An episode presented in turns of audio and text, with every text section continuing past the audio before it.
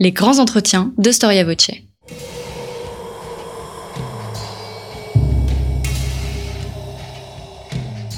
Une émission de la rédaction de Storia Voce.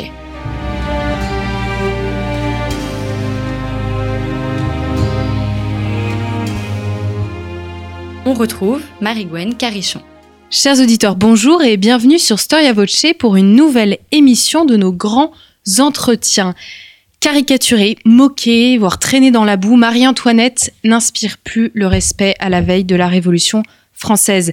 Les estampes, les dessins et les pamphlets montrent une reine ayant perdu toute dignité et ayant sombré dans le déshonneur. Imprimées et distribuées, ces caricatures circulent à la fois dans les couloirs de Versailles et dans les rues malfamées de la capitale. L'obscénité et la trivialité des propos sont d'une violence rare. Le corps de la reine, dégradé, souillé, est devenu donc un objet de moquerie dans cette fin du XVIIIe siècle. Pendant ce temps, Louis XVI propose la figure d'un roi, abdiquant peu à peu, faible devant notamment les parlementaires.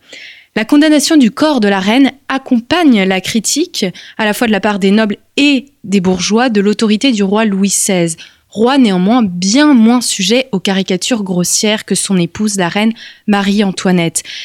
Si le corps de Marie-Antoinette est autant dédaigné, c'est parce qu'on veut dire la décadence morale de la reine à travers la souillure de son corps, ou bien simplement, on se plaît dans une ambiance contestataire à bafouer l'inattaquable. Quel lien peut-on faire entre la bonne santé du pouvoir et donc la figuration du corps de la reine? Comment comprendre le pouvoir politique des femmes de l'Ancien Régime et leur rôle à travers les représentations littéraires artistiques de leur corps? Qu'est-ce que ces réflexions sur la santé et l'apparence des reines nous apprennent-elles sur la vision de la féminité sous l'Ancien Régime? Pour répondre à nos questions, nous recevons aujourd'hui Stanis Pérez, un historien qui vient de publier chez Perrin un ouvrage intitulé Le corps de la reine, justement, qui fait écho à l'une de ses autres publications, Le corps du roi, paru également aux éditions Perrin l'année dernière. Bonjour Stanis Pérez. Bonjour. Vous êtes historien, agrégé, spécialiste de l'Ancien Régime et entre autres de l'histoire des corps et des médecins. Alors avant de, commencer à évoquer donc votre ouvrage sur le corps de la reine, pourriez-vous rappeler à nos auditeurs en quelques mots la thèse de votre premier ouvrage sur le corps du roi paru donc en 2018 Je vois qu'on commence encore une fois par les hommes. Bon, écoutez, euh, qu'est-ce que c'est que le corps du roi? Dans l'Ancien Régime, c'est une incarnation de l'État. C'est un dieu mortel, c'est le sens du terme Léviathan. C'est une sorte de d'hyper-seigneur qui a un avantage, il peut accomplir des miracles grâce au toucher des écrouelles. Il est sacré, il a l'onction de la Sainte Ampoule, ce que n'a jamais la reine, même si la reine est couronnée, elle n'est pas sacrée, attention. Et euh, c'est en fait un individu en chair et en os qui est censé incarner quelque chose qui le dépasse et qui euh, à la fois euh, relève de la symbolique politique, juridique, euh, militaire. Donc tout ça dans un seul individu. Ça ne veut pas dire qu'il y a deux corps, il y a un corps vivant et autour il y a des facettes, il y a des profils, il y a des fonctions. Le corps de la reine, qu'est-ce qu'il vient faire dans tout ça? Ben, Je dirais qu'il vient compléter le corps du roi. Ce que je dis est peut-être un peu facile, mais il ne faut pas oublier que les systèmes héréditaires, les systèmes monarchiques, sont tributaires de dynasties, de liens familiaux, de questions de succession, de légitimité. Et quand on aborde ces thématiques, on s'aperçoit que la filiation est quelque chose d'essentiel. Mais pour qu'il y ait filiation, il faut qu'il y ait union matrimoniale.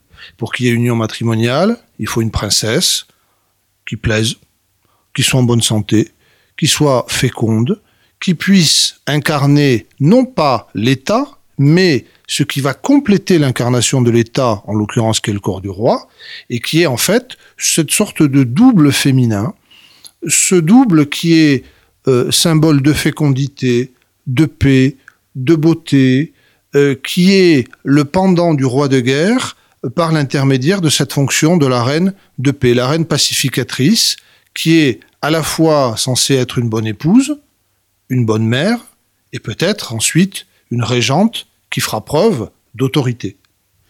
Alors, donc, le, titre de votre ouvrage, c'est Le corps de la reine. Vous allez aborder donc cette question sous un rapport symbolique, vous allez l'étudier en fonction de ce qu'on dit de ce corps, sur la manière dont il est représenté. Comment est-ce que vous abordez cette question?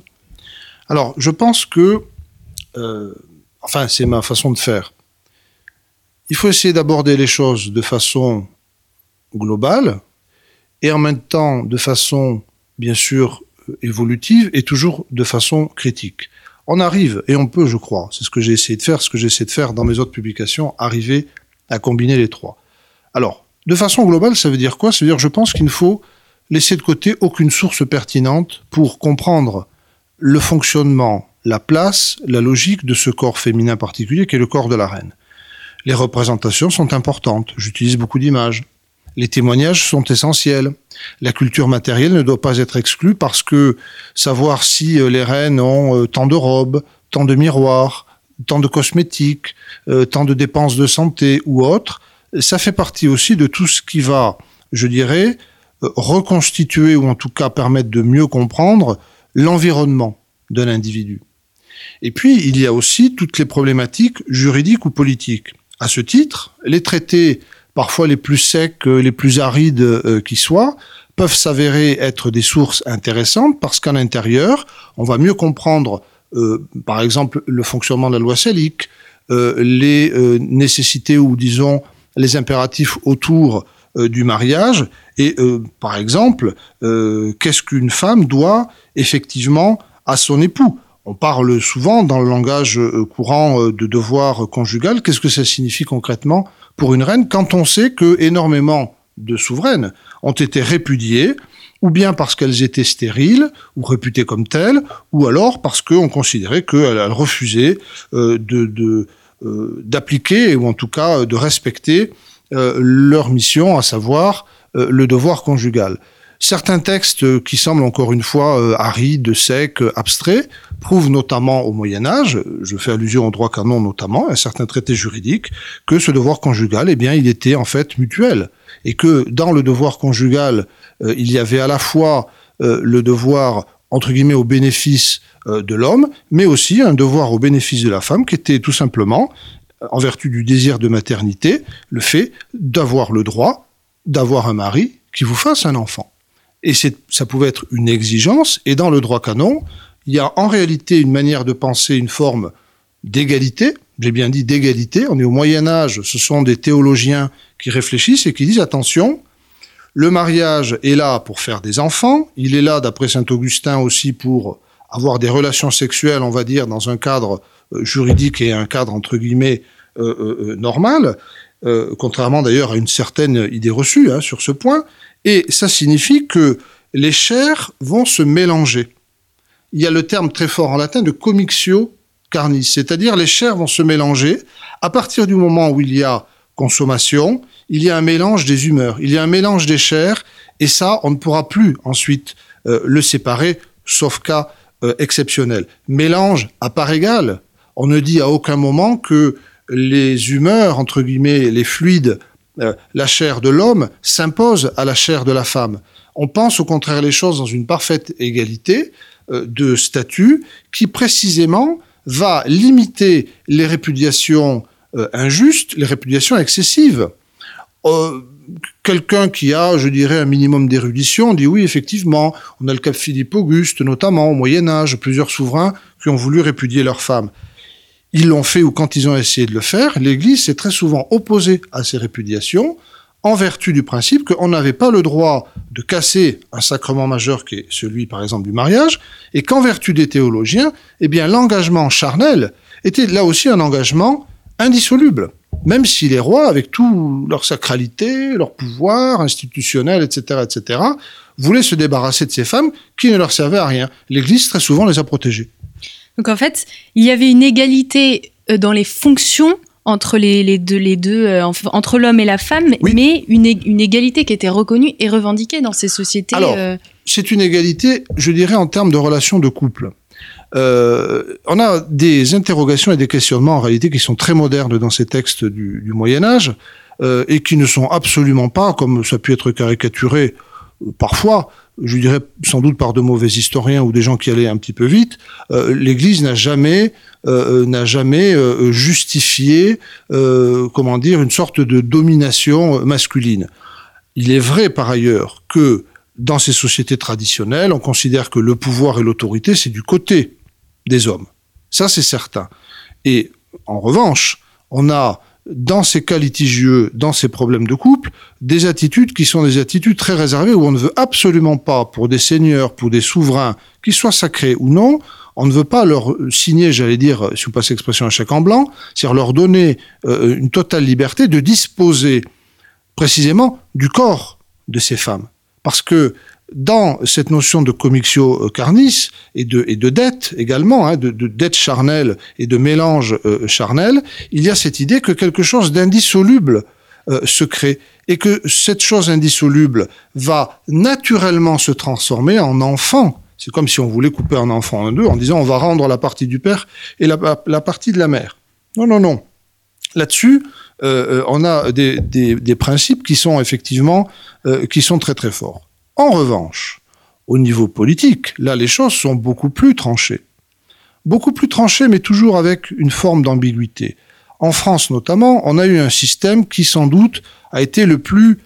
Alors, je ne sais pas si je peux aller jusqu'à employer le terme de misogyne, mais on s'est toujours méfié d'un pouvoir qui passerait aux femmes et, plus encore, d'un pouvoir qui se transmettrait de femme en femme, ce qui n'est pas exactement la même chose. Les euh, juristes les philosophes, d'autres savants, d'autres érudits disent euh, l'homme, il a la force, il a le tempérament pour commander.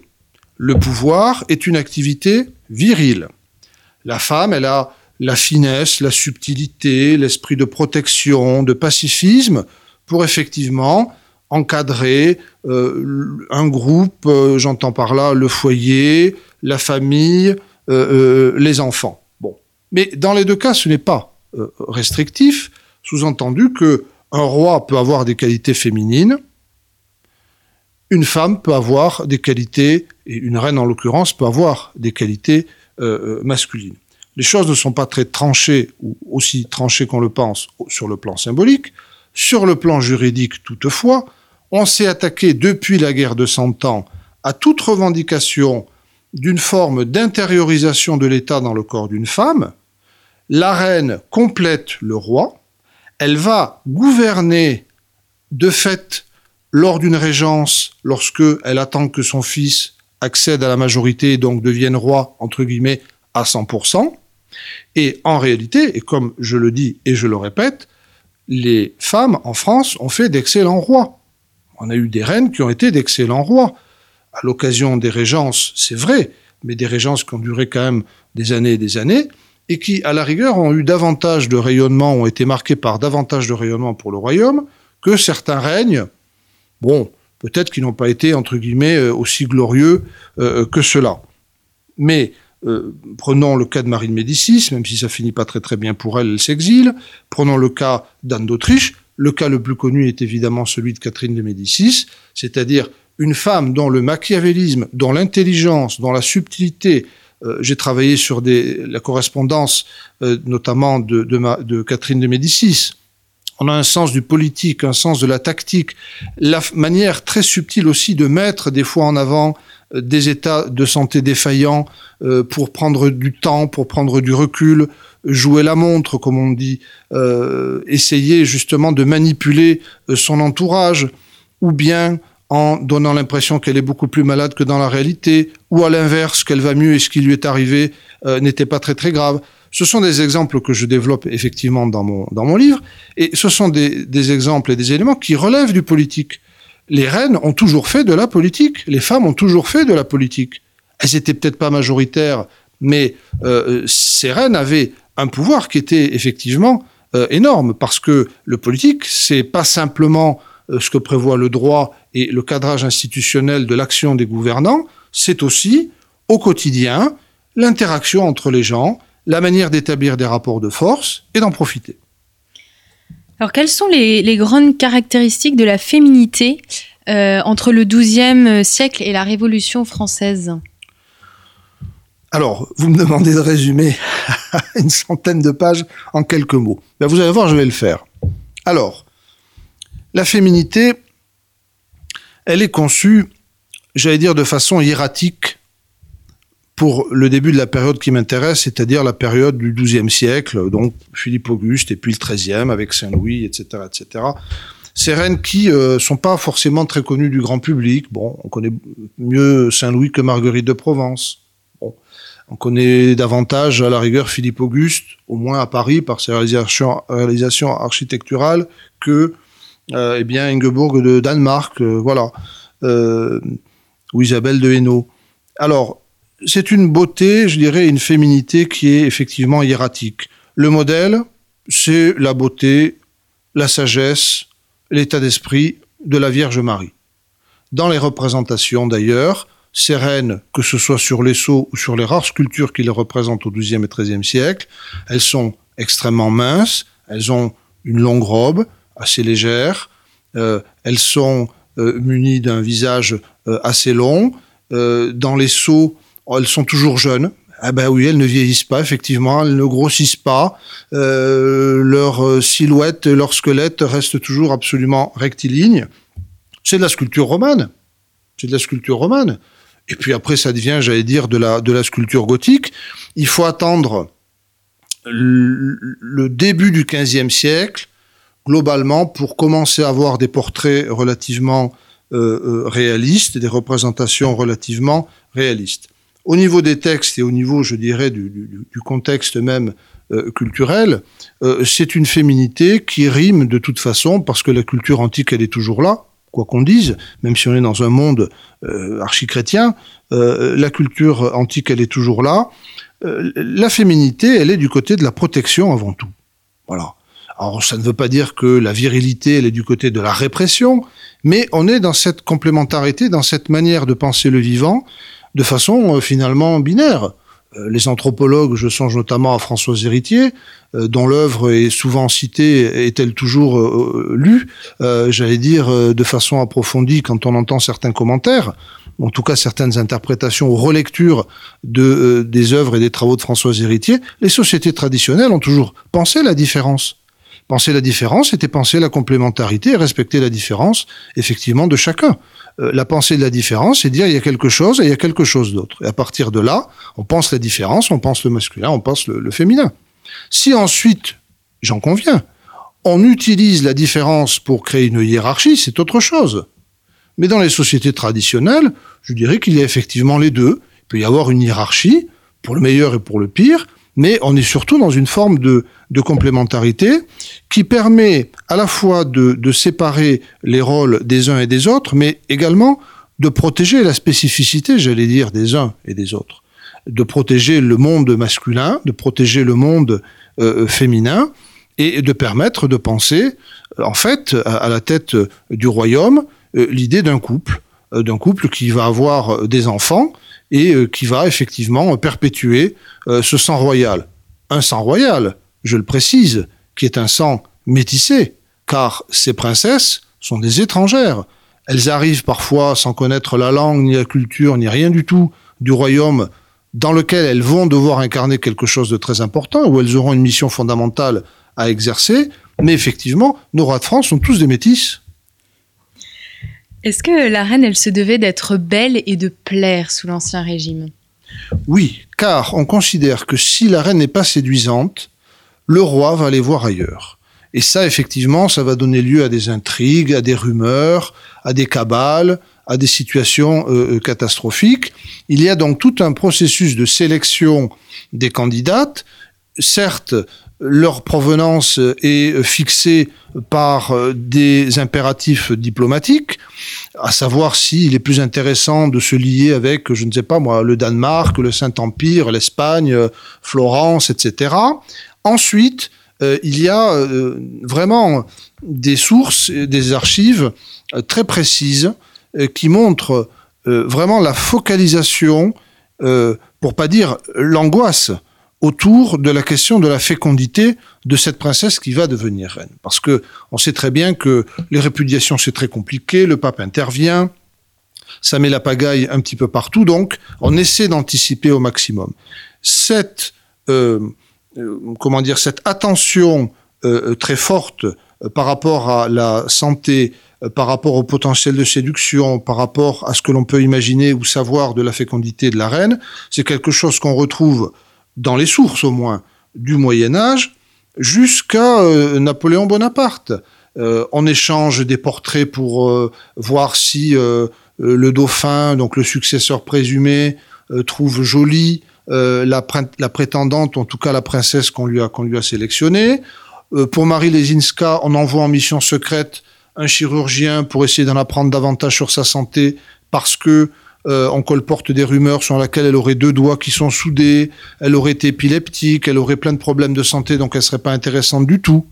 vous avez un véritable casting en fait qui est établi. C'est la même chose quand Napoléon Bonaparte répudie Joséphine parce que il n'a toujours pas d'enfant et lui il veut créer une dynastie et on va aller chercher effectivement une, une Autrichienne. Pensez donc qu'il y avait un lien de parenté avec Marie-Antoinette, c'est la fameuse Marie-Louise et euh, Napoléon. On lui attribue en tout cas cette, euh, phrase. Euh, je n'ai pas retrouvé la source exacte, mais elle est mentionnée par un historien très important de Napoléon au début du XXe siècle, qui est Frédéric Masson.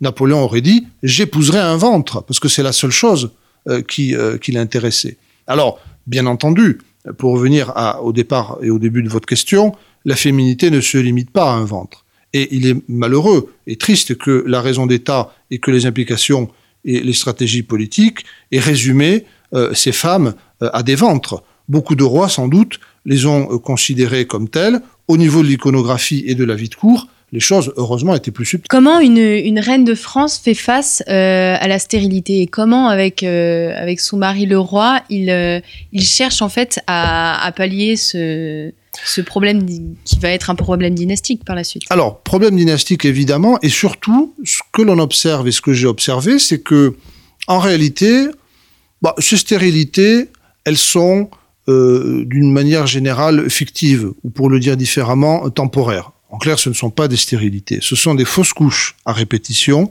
qui se déroulent plus ou moins en secret. Là-dessus, les sources sont souvent rares et euh, on peut, euh, comment dire, en essayant de reconstituer par rapport à des dates, par rapport à des informations, par rapport à des correspondances de diplomates étrangers, certaines circonstances. C'est vrai pour le XVIe siècle, c'est vrai pour Marie-Antoinette, où on a des fausses couches qui sont euh, dissimulées. Euh, y a-t-il eu jusqu'à des, euh, avortements? J'entends par là des avortements volontaires. Là aussi, très difficile à dire. Bien entendu, comme c'était interdit, réprouvé, réprimé, tout ce que vous voulez, il est très difficile d'avoir ce genre ce genre d'informations.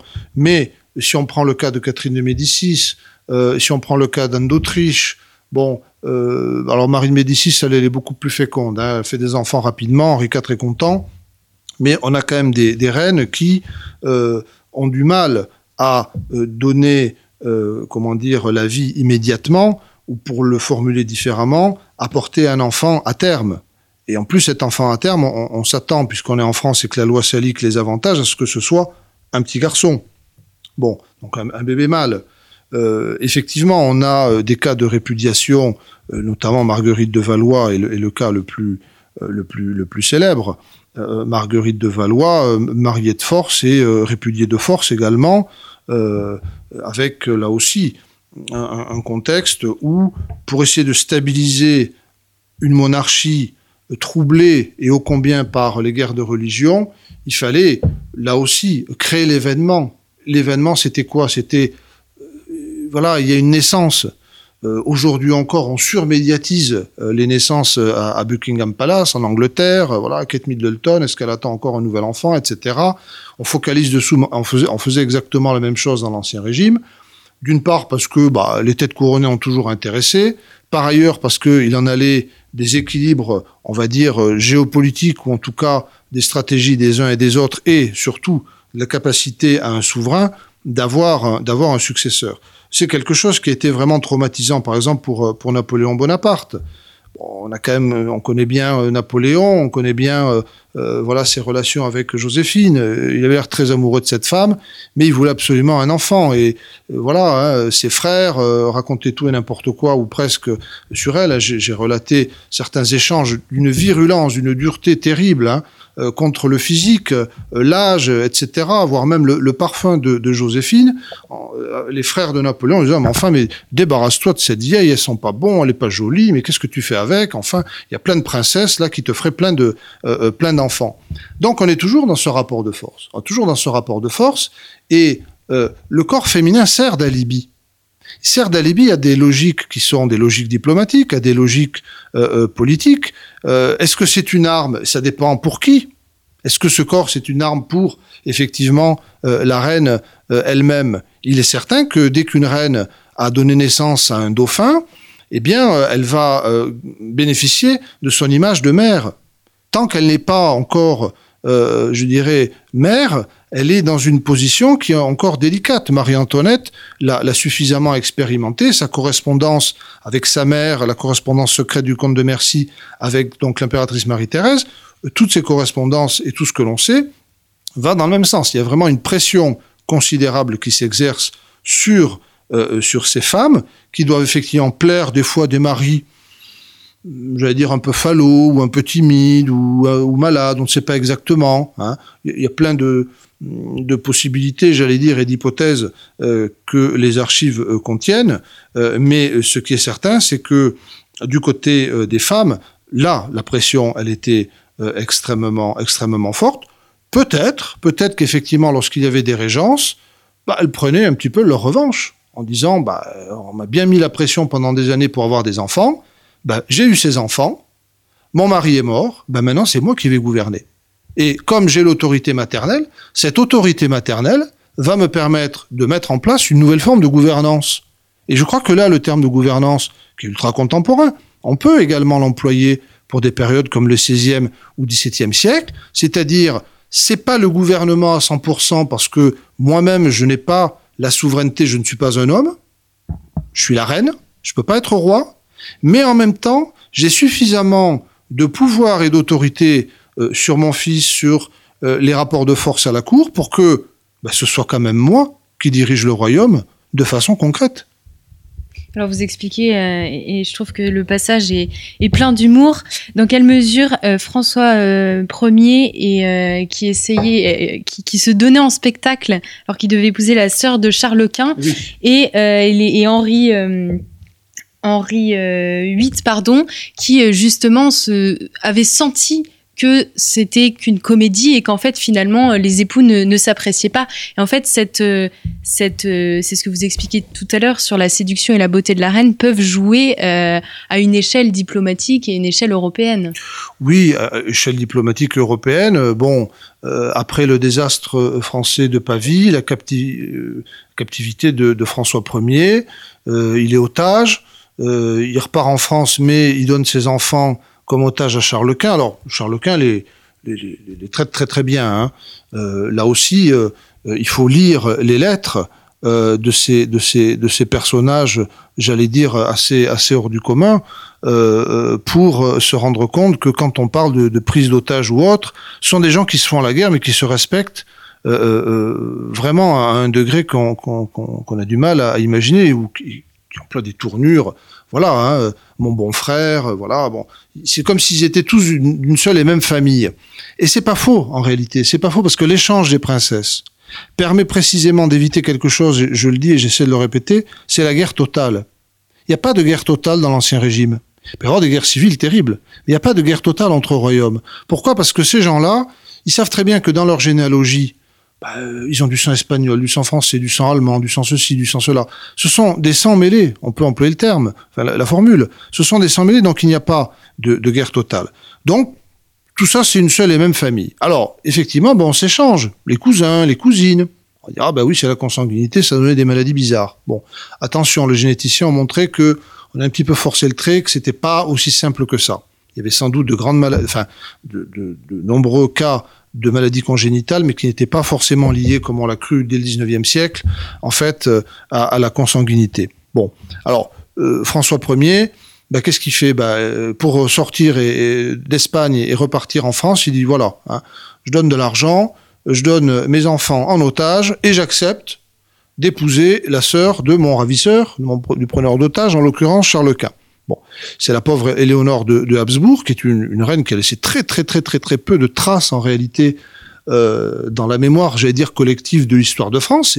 Ça a été voilà euh, une des épouses de, François Ier.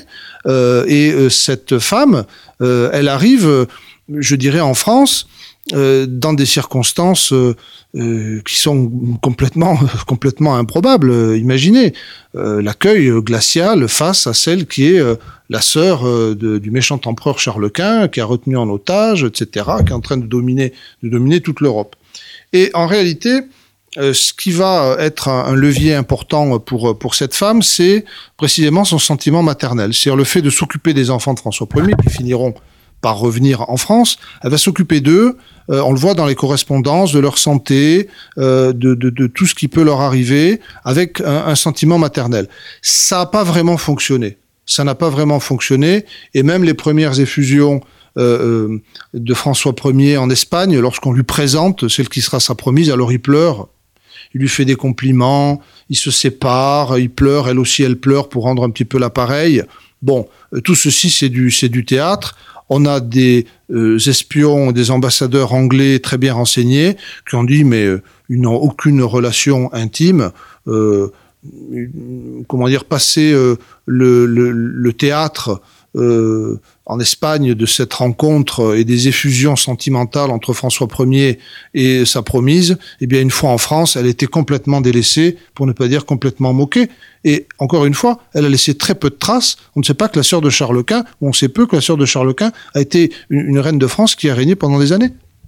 Vous avez parlé de, euh, au sujet de, de, cette reine de France, de, du côté, de son côté maternel.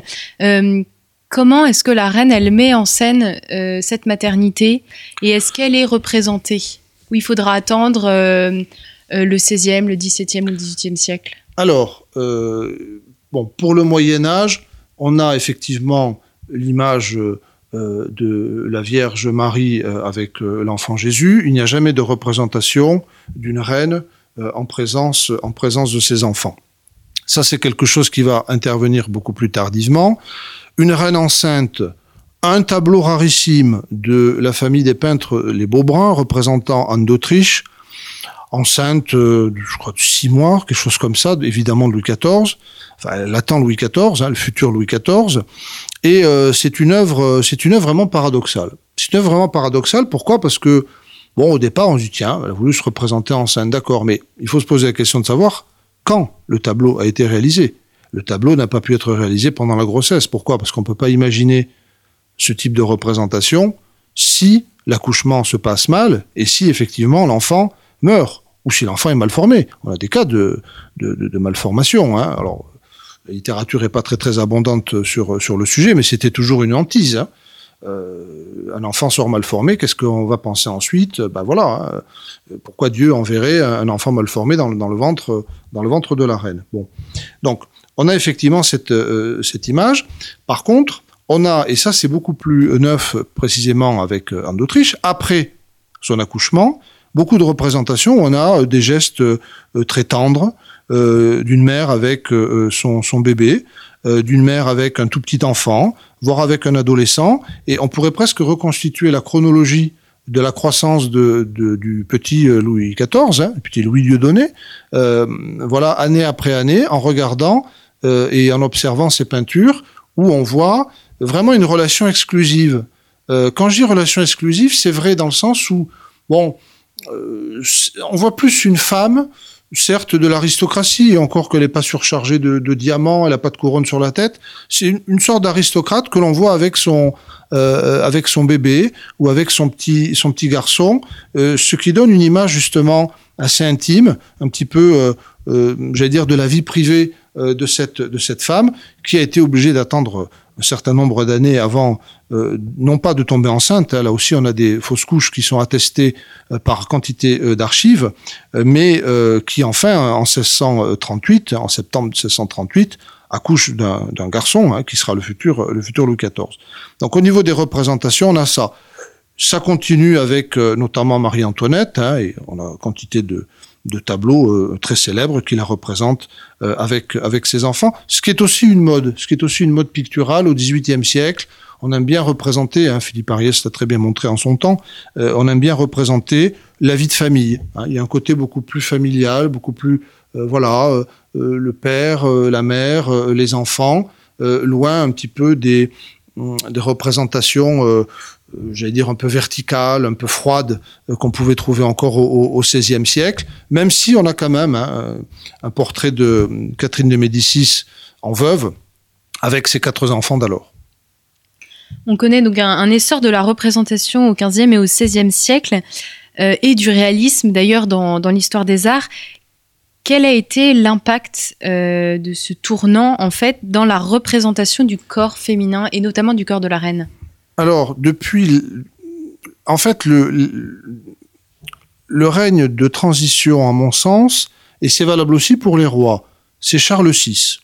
Charles VI, le roi fou, Isabeau de Bavière. Bon, à partir de la fin du XIVe siècle, début XVe siècle, on a une multiplication de portraits de portraits avec des détails qui permettent de bien différencier les individus. On va dire que c'est du réalisme, en réalité on n'en sait rien, ce sont des détails, entre guillemets, naturels ou naturalistes. Bon, en clair, on n'est plus dans le hiératisme euh, de style euh, sculpture romane, voire sculpture gothique, on est dans quelque chose qui, voilà, on va avoir une chevelure qui n'est pas parfaite, on va avoir un bouton, on va avoir des yeux qui, etc., etc. Donc on arrive plus facilement à différencier euh, les, euh, les individus. La question est de savoir quelle est la fonction de ces images. C'est ça qui est difficile. La réception d'une part, et puis la fonction euh, de ces images. Dans la mesure où, dans un monde qui est un monde, encore une fois, très chrétien, ou hyper chrétien si vous préférez, dans ce monde-là, eh bien, son portrait, c'est une idole qui aurait le toupet de se représenter telle la figure du Christ, la figure de la Vierge ou la figure des saints? Bon. Donc, en fait, ce droit à l'image, droit à l'image, c'est-à-dire je suis tellement important que je vais commander mon portrait. En fait, c'est quelque chose qui est en complète rupture avec l'idéal notamment du Moyen Âge et qui pourrait marquer une sorte de d'émergence euh, ou d'apogée progressive de l'individualisme. Il y a un petit peu de ça. Hein, il y a un petit peu de ça dans cette idée que je vais me représenter. C'est comme si en fait je figeais mon reflet dans le miroir et je veux avoir une image qui me ressemble. Mais oui, mais ça sert à quoi ça? Alors on a des livres d'heures par exemple qui représentent ces images figées. Est-ce que ça veut dire qu'avec le temps on réfléchira à sa jeunesse, à sa beauté perdue plus tard? Qui sait? On a aussi le cas des gisants. Alors on a des gisants effectivement euh, qui sont réalistes et qui vont à un moment donné fixer par exemple, la jeunesse d'une reine, qui même si elle meurt à 60 ans ou à 70 ans, elle conservera euh, son, cœur, son corps de, euh, de jeune femme. On a précisément l'exemple bien connu par les historiens de l'art et de la sculpture du gisant euh, de Catherine de Médicis. Dans le gisant de Catherine de Médicis, c'est une jolie jeune femme, on va dire, de, de 25-30 ans. Quand le premier sculpteur italien lui a présenté la première ébauche eh bien, euh, c'était euh, un transi, euh, les côtes visibles, la peau sur les os, une, tension, une douleur visible. Enfin, c'était une, image horrible, mais comme l'étaient les, gisants. Elle a dit non, non, non, moi, je suis une Italienne, je veux quelque chose qui ressemble à un Botticelli, donc vous allez me faire une jolie poitrine et je veux mourir dans une beauté éternelle. Et là aussi, hein, il y a un rapport de force particulier. Hein, si vous regardez les gisants de son mari Henri II, ben, vous ne verrez pas la trace de la terrible blessure qu'il a emportée, hein, cette blessure à l'œil à, l'issue du, tournoi euh, si, euh, si célèbre. Donc l'historien, il doit se poser des questions. Il doit se poser des questions. Les sources, on les a. Mais là où on ne sait pas forcément répondre, c'est pour dire, mais quelle était la fonction hein, de telle ou telle image? Pourquoi est-ce qu'à un moment donné, on ne se contente plus d'un blason? Bah, le blason, c'est la dynastie. Ce qui est important, c'est la dynastie. Non, non, je vais avoir un portrait réaliste. Ah bon? Un portrait des enfants. Hein. Euh, Catherine de Médicis va faire réaliser beaucoup de portraits de, de, ses enfants, et même dans son livre d'heures, de deux filles, dont une qui est mort-née, euh, et une deuxième qui est morte quelques heures, quelques jours euh, plus tard. Et euh, c'est un accouchement qui a été absolument, absolument terrible. Elle a voulu quand même immortaliser euh, ces deux petits êtres euh, qui, bah, pour une, n'a même pas vécu et l'autre très peu, dans son dans son livre d'or. Peut-être pour méditer là aussi sur la brièveté de la vie. Votre troisième partie s'intitule Féminité en crise et pouvoir royal. donc entre la fin du XVIe siècle et le XVIIIe siècle. Comment on sent, on voit, on constate cette féminité en crise à travers la perception du corps?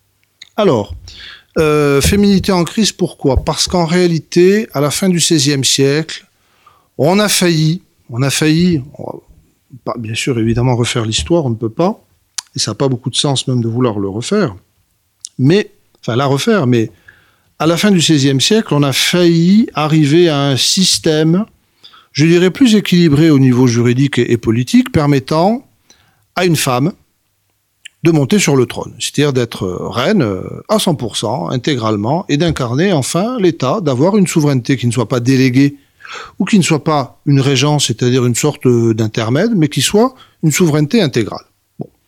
Au XVIe siècle, et je me suis intéressé à ce terme et à son occurrence, mais également, c'est vrai, dire malheureusement à sa rareté, parce que fallait chercher longtemps avant de, le retrouver, le terme de gynécocratie. On a des auteurs comme Jean Baudin, le juriste très célèbre, un théoricien, la République, la République au sens de la chose publique, le pouvoir public qui encadre un petit peu tout en société. Euh, il s'est intéressé lui aussi à cette gynécocratie en disant, oh là là, il n'y a rien de pire. Attention, pas de gynécocratie, pas de pouvoir aux femmes. Les femmes n'ont pas le tempérament, euh, elles n'ont pas le courage, elles n'ont pas euh, cette puissance virile qui est la définition de l'autorité. D'autres juristes ont dit exactement comme lui, mais attention, d'autres auteurs, d'autres érudits, d'autres savants ont dit non, non, non, pas du tout. On peut très bien imaginer un système gynécocratique qui ne soit pas celui des Amazones, hein, les légendaires Amazones. On ressort d'ailleurs un petit peu la légende à ce moment-là mais qui ressemble pourquoi pas au système anglais. Car euh, au moment où en France euh, on est là à chercher euh, des successeurs à Henri III par exemple, eh bien, il y a eu un projet d'ailleurs hein, pour faire monter une femme sur sur le trône à l'époque de à l'époque de Philippe II. Hein. Philippe II avait réuni un groupe de juristes espagnols, de théologiens, etc., pour essayer d'imposer euh, d'imposer précisément une femme sur euh, sur le trône de France. Et puis ça ne s'est pas fait parce qu'on s'est dit attention, euh, si voilà c'est une espagnole qui monte sur le trône de France, bah peut-être que la France va disparaître et être englobée par la méchante Espagne. Hein. Faut pas oublier qu'on était à ce moment-là, au moment des guerres de religion, dans une situation très tendue avec avec l'Espagne et vice versa. Bon, donc enfin, il y a ces, ces réflexions autour d'un gouvernement euh, gynécocratique. D'un côté, réflexe misogyne, bon. De l'autre côté, des réflexions quand même intéressantes et des nuances en disant mais euh, il faudrait peut-être qu'on sorte de ces, de ces clichés, de ces a priori. Mais non, euh, pour gouverner, qu'est-ce qu'il faut? Il faut de la finesse, il faut de l'intelligence, il faut de la culture, il faut un certain nombre de vertus. Mais les femmes peuvent avoir cette intelligence, cette culture, cette vertu. Oui, on dira, mais la plupart des sources datent des régences, et les hommes qui écrivaient ce genre de choses étaient peut-être pas complètement sincères, ils essayaient de charmer indirectement ou directement, euh, ou de flatter, euh, si vous préférez, euh, la régente du moment. on a par exemple cette très belle formule en 1556, on qualifie, un auteur qualifie Catherine de Médicis de mère et nourrice de tout le royaume mère et nourrice de tout le royaume. Alors là, c'est, je dirais, l'équivalent ou le pendant euh, du père de la patrie, hein, le pater patria euh, des, des, des, Romains, la mère de tout le royaume et la nourrice. Donc la fonction maternelle, la fonction euh, nourricière, la prospérité, l'abondance. Peut-être qu'on est passé à côté effectivement d'une redéfinition du, du pouvoir et même, je dirais, de la, de la souveraineté parce que au-delà des individus, il y a aussi toute l'armature conceptuelle autour de ce que on attend d'un souverain ou de la façon dont on peut gouverner un royaume. Il est certain que peut-être en défaveur, mais là aussi c'est un point de vue quand on regarde l'histoire anglaise, en défaveur des femmes, eh bien euh, on a préféré le modèle martial, c'est-à-dire il nous faut un roi de guerre. C'est-à-dire on préfère la force voire même l'injustice, et la raison d'État, ça donnera ensuite l'absolutisme, pour rétablir l'ordre et assurer la stabilité du royaume. Peut-être qu'une femme, euh, non, elle n'aura pas forcément. C'était le point de vue français. Et en réalité, jusqu'encore à la Révolution française, on considère que un pays gouverné par une femme, c'est un pays qui est voué à l'anarchie. On a des textes d'une dureté terrible, euh, bien sûr contre Marie-Antoinette, mais contre les femmes en général, à l'époque de la Révolution française qui n'a pas été féministe, contrairement à ce que certains ont voulu, faire croire. Euh, beaucoup de critiques contre Marie-Antoinette, oui, mais c'est pas pour ça qu'on avait prévu euh, une, véritable égalité euh, politique à l'égard des femmes. Olympe de Gouges, elle a mal fini, Madame Roland, elle, a mal fini aussi. donc là aussi, il faut bien contextualiser toutes ces questions et les sources et les archives montrent au contraire que la Révolution a été d'un certain point de vue aussi une forme de contre-révolution par rapport à cette idée que peut-être on pourrait permettre aux femmes d'eux. Non, non, non, surtout pas. Hein. Et on a même euh, réécrit à ce moment-là, sous la Révolution, une partie de l'histoire de l'Ancien Régime et bien sûr du règne de Louis XVI, en disant mais les problèmes du règne de Louis XVI, c'est qu'on n'avait pas un pouvoir viril suffisamment fort. La reine avait trop de pouvoir. C'est elle qui a conduit le roi à, être dans l'indécision. C'est elle qui a conduit à des dépenses, etc., etc. C'est l'Autrichienne, c'est Madame Veto qui euh, a en fait aurait, aurait neutralisé, encore une fois par sa féminité, l'essence virile et masculine du pouvoir. On est loin du féminisme, je crois. J'aimerais qu'on continue un peu sur euh, Marie-Antoinette. Euh, je l'ai évoqué dans mon introduction, elle a subi énormément de critiques, et notamment sur, enfin, au sujet de ses toilettes, de ses bijoux, en fait, de tout ce qui mettait entre guillemets en valeur son corps. Pourquoi un déchaînement contre Marie-Antoinette qui passait à ce moment-là par, euh, par justement cette critique de, de, sa manière de se représenter? Alors, euh, c'est une question en réalité qui est complexe. Et sincèrement, je suis pas sûr d'avoir une, réponse euh, satisfaisante pour nos auditeurs, pour vous-même et pour moi. Bon. Souvent, je pose la question de savoir, et je me défausse pas en disant cela. je vais de répondre. Mais souvent, je me pose la question de savoir pourquoi la Révolution française n'a pas éclaté à la fin du règne de Louis XV. Ah oui, parce qu'en réalité, avait quand même beaucoup d'éléments qui auraient pu déclencher des émeutes, des révoltes, des insurrections, le comportement du roi, l'impopularité de la Dubarry, la crise économique, etc., etc., des scandales, les parlementaires très très remontés, tentatives d'assassinat, une partie de la cour qui manifestement était inspiré par les idées des Lumières, donc voulait de la réforme. Bon, ça n'a pas fonctionné. J'ai l'impression que Marie-Antoinette, comme Louis XVI d'ailleurs, les deux, ont un petit peu, euh, j'allais dire, réglé euh, l'addition, si vous me passez l'expression, euh, de leurs prédécesseurs. J'ai un petit peu cette impression, et l'historiographie et, les archives vont plutôt dans ce, dans ce sens-là. Pourquoi un tel acharnement, effectivement, sur, sur cette femme? C'est un acharnement, je dirais, un petit peu à la manière du paratonnerre, sans doute pour protéger le roi. Sans doute pour protéger le roi. On s'est dit, bon, euh, on a eu Louis XV, c'était catastrophique en termes d'image. Il touche plus les malades des écrouelles, il fait plus ses Pâques. La confession, on n'en est même pas sûr. En tout cas, il y a des versions divergentes. On ne sait pas exactement s'il s'est vraiment confessé alors qu'il était très malade. Comment est-ce qu'il a attrapé sa dernière maladie? Apparemment en fréquentant des gens très très jeunes. Je ne développe pas. Donc, quelque part, euh, accabler Louis XVI aurait été vraiment d'une grande injustice par rapport à, cette image noire, peut-être une légende en partie, peut-être pas, de Louis XV. Bon, comment on fait pour protéger le roi? Ben, La reine va servir de paratonnerre.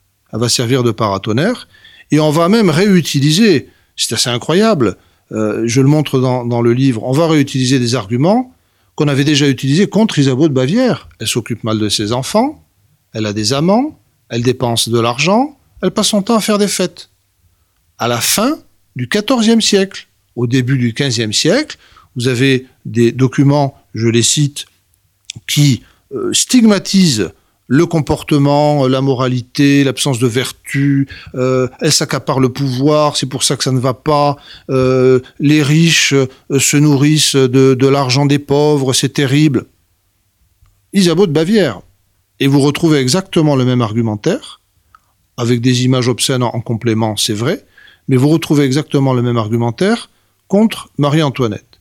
Cet argumentaire est ce déchaînement pornographique contre la reine. Il faut toujours considérer que euh, quand on critique quelque chose, ça veut dire que, ou quand on, on produit une image ou un texte critique, ça veut dire que en négatif, on défend l'inverse. Bon, quand on critique la moralité de la reine en disant c'est une catin, elle est lesbienne, elle dépense beaucoup d'argent, elle n'en a rien à faire des pauvres, etc. Ça veut dire qu'on rêve encore d'un idéal ancien qui aurait été perdu, mais qui est en fait hyper traditionnel et hyper conformiste.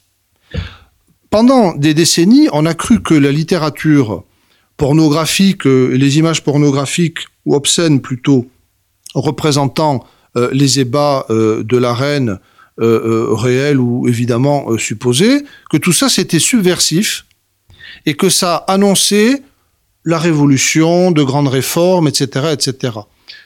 Là, on a fait du déterminisme, c'est-à-dire on est allé chercher avant 1789 tout ce qui pouvait expliquer ce qui s'était passé après 1789, en disant ben vous voyez, bah la reine elle a été décapitée, bah oui mais ça a commencé quand on a euh, euh, écrit des textes, des pamphlets, euh, qu'on a imprimé des gravures, où déjà elle était, elle était désacralisée. Attention, on va un petit peu vite. On va un petit peu vite. Isabeau de Bavière, elle a été très critiquée. Il n'y a pas eu de révolution. Bon. et puis, concernant Marie-Antoinette, on a davantage, ce que j'ai essayé de, d'analyser dans les pages que j'ai consacrées à Marie-Antoinette, on a davantage le passage, je dirais, à un corps public. C'est comme si chacun voulait prendre un morceau du corps de la reine, au moins par son image. C'est comme si la pornographie, à un moment donné, elle entraînait euh, ce que j'appelle le corps sectionné. Le corps sectionné, section S-E-C-T, etc., mais aussi sectionné S-E-X. C'est-à-dire que par une forme d'érotisme ou de, pornographie, euh, voilà, euh, bon, souvent d'ailleurs de, de, qualité médiocre, on va dire d'un point de vue littéraire, quand on compare notamment au XVIe siècle, on achetait une partie du corps de la reine. On en faisait une sorte de matériau, de matériaux euh, fractionnables, et on pouvait comme ça, eh bien, avoir une partie euh, de voir une partie de l'intimité, même d'ailleurs du corps de la reine, parce qu'il y a des gravures qui la représentent nue dans des ébats, etc. Et même d'ailleurs essayer de euh, certains auteurs le, le, proposent ou en tout cas le promettent à leurs lecteurs. Vous allez faire l'amour avec la reine. Vous allez faire l'amour avec la reine en lisant mon texte. Vous allez lire des choses et vous allez avoir l'impression que vous couchez euh, avec la reine. C'est-à-dire que ce corps, il devient public. Il devient public, c'est-à-dire qu'à un moment donné, il y a une sorte d'appropriation. Ce qui est vrai par ailleurs, c'est que là, cette logique, elle s'est prolongée au moment de la Révolution française. Marche des femmes sur Versailles. Euh, on veut lui fricasser le foie, on veut lui arracher les entrailles, etc., etc. On veut euh, la, la démembrer comme au moment de la terreur, euh, un révolutionnaire voulait démembrer Louis XVI et envoyer une partie à chaque département. Euh, quelques derniers mots euh, sur Marianne, qui est devenue l'égérie de la Révolution française. Pourquoi avec, Marianne, avec Marianne pardon, le pouvoir ne devient pas féminin? Ah, Pourquoi est-ce qu'il ne devient pas féminin? C'est pas passé loin.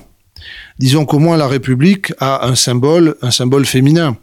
Les lecteurs remarqueront et feront eux-mêmes la comparaison entre euh, la représentation de Marie de Médicis en Bellone, elle a le sein droit euh, dénudé, et une représentation de la République par le baron Gros. C'est une toile qui se trouve au château de Versailles où vous avez une sorte de Marianne. Je suis pas sûr que c'est Marianne, mais enfin, ça ressemble beaucoup. Euh, qui, avec un niveau, un faisceau de licteurs et des symboles républicains bien connus, et aussi le sein droit dénudé, représente euh, euh, la République, comme si on avait quand même besoin, même si une femme n'a pas eu encore la totalité de l'exercice du pouvoir ou n'a pas encore incarné la souveraineté, la nécessité d'avoir un référent féminin. Et je crois que ça, dans euh, l'histoire de la République, c'est un fait qui doit montrer qu'il y a non seulement une continuité entre certaines références, certains symboles de la monarchie, mais la nécessité de penser la complémentarité, y compris au sommet de l'État. Merci beaucoup euh, Stanis Pérez de nous avoir euh, proposé cette lecture euh, de l'Ancien Régime à travers le corps de la reine. Bien entendu, chers auditeurs, je vous conseille vivement d'aller approfondir cette réflexion grâce donc à l'ouvrage Le corps de la reine paru donc cette année aux éditions Perrin. merci à vous, chers auditeurs, pour votre fidélité et je vous dis bien sûr à bientôt pour une nouvelle émission de nos grands entretiens.